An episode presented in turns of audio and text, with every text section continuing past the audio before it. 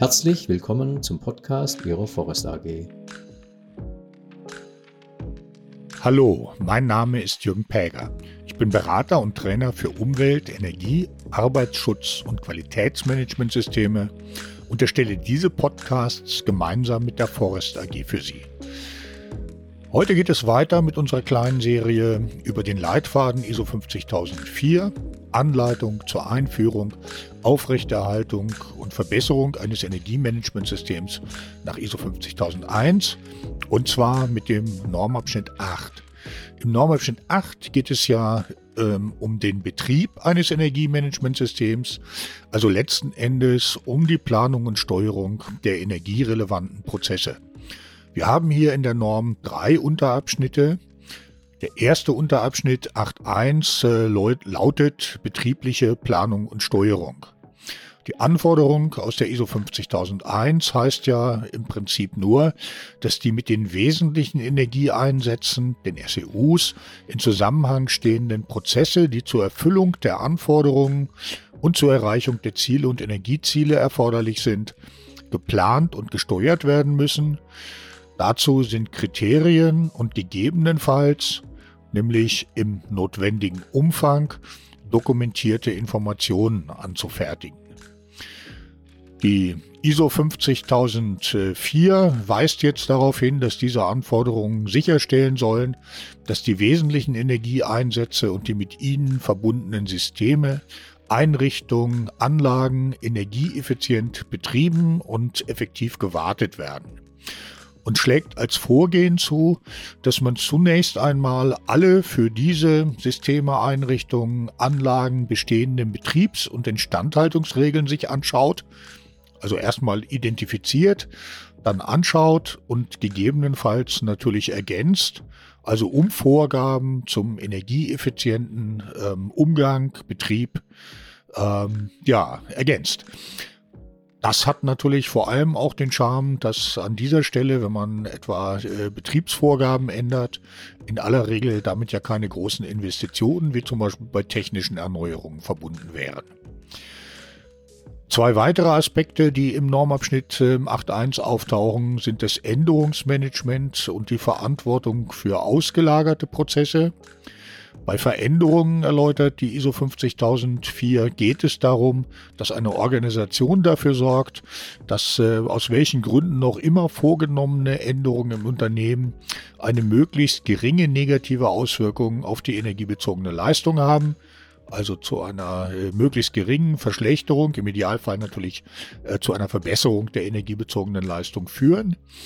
Ähm, und sie weist äh, darauf hin, dass die energiebezogene Leistung, und das bedeuten die Anforderungen an die äh, Planung und Steuerung der ausgegliederten Prozesse, dass die energiebezogene Leistung auch von ausgegliederten Prozessen immer in der Verantwortung der Organisation verbleibt, dass man sich also auch darum kümmern muss.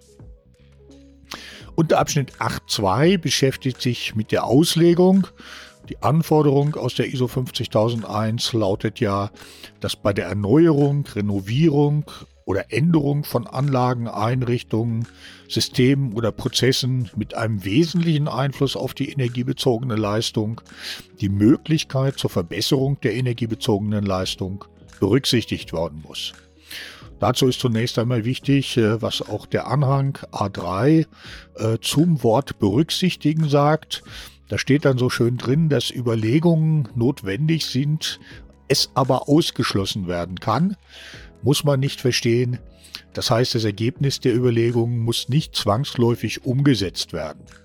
Wenn man also beispielsweise eine Möglichkeit zur Verbesserung der energiebezogenen Leistung bei einem neuen System entdeckt, das aber unwirtschaftlich ist, dann zwingt einen diese Normanforderung jetzt nicht, äh, diese Verbesserung auch tatsächlich umzusetzen sondern äh, fehlende Wirtschaftlichkeit kann zum Beispiel ein Kriterium sein, warum ein Unternehmen sich dann dagegen entscheidet. Die Norm fordert allerdings, dass die Aktivitäten im Zusammenhang mit der Auslegung dokumentiert werden, also dass man festhält, was man geprüft hat und ich würde dann auch immer empfehlen, dass man festhält, warum man etwas nicht umgesetzt wird, wenn man sich da, äh, hat, wenn man sich dagegen entscheidet. Die ISO 50004 erläutert zu diesen Anforderungen dass äh, sie aufgenommen worden sind, weil es oftmals bei der Auslegung äh, von neuen Anlagen, Einrichtungssystemen etc.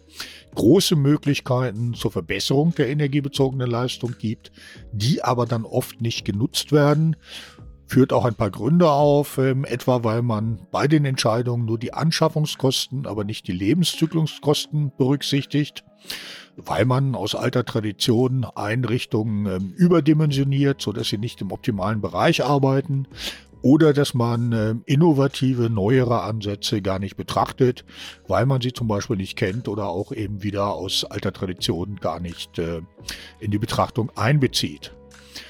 Das äh, vor allem, dass äh, man nur die Anschaffungskosten berücksichtigt, ist natürlich ein Fehler.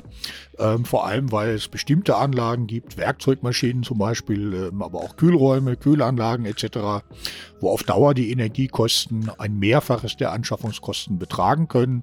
Und wenn man dann bei der Entscheidung dann nicht drauf guckt, äh, ja, wie gesagt, dann macht man einen Fehler.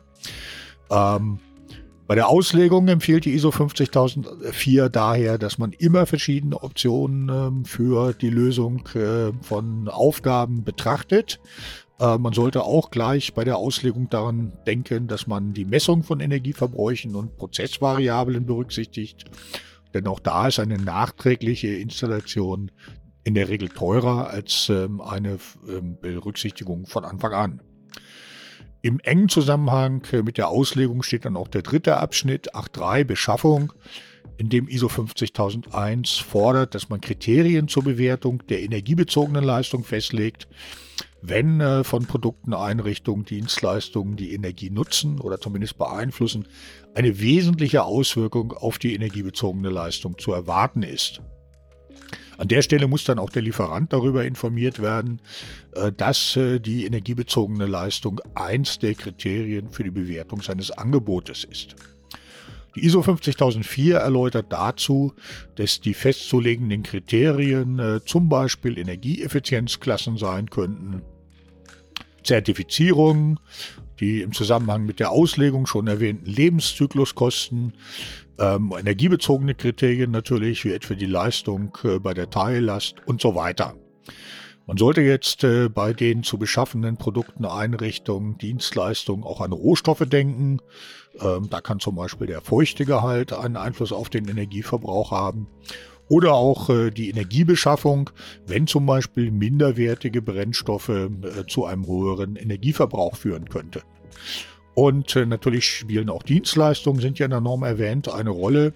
Die ISO 50004 verweist insbesondere etwa auf Wartung, äh, die durch einen Dienstleister durchgeführt wird, oder auch Projektplanung.